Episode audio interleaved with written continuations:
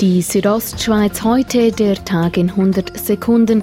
Im Studio ist Carmen Baumann. Die Zahl der Einbrüche in der Schweiz ist in den letzten Jahren zurückgegangen, auch im Kanton Graubünden. Im vergangenen Jahr wurden bei der Kantonspolizei 402 Einbrüche verzeichnet.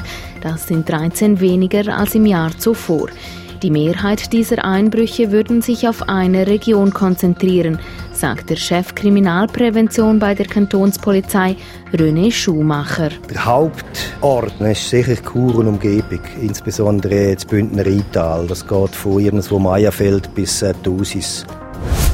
Im November feiert der Verein Tunnel sein 20-jähriges Bestehen. Wie die Rätische Bahn bekannt gab, zeichnet sich für das laufende Jahr ab, dass so viele Fahrzeuge wie noch nie durch den Tunnel geschleust werden.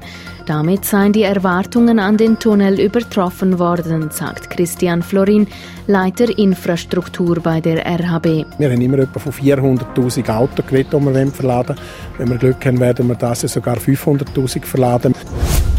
Die SBB will künftig wieder pünktlicher werden.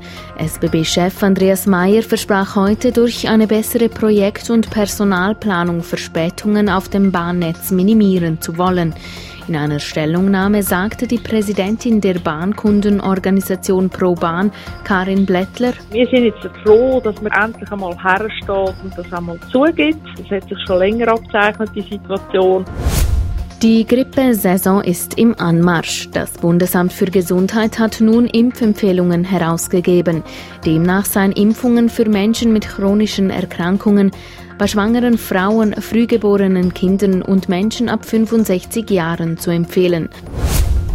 Die Südostschweiz heute, der Tag in 100 Sekunden, auch als Podcast erhältlich.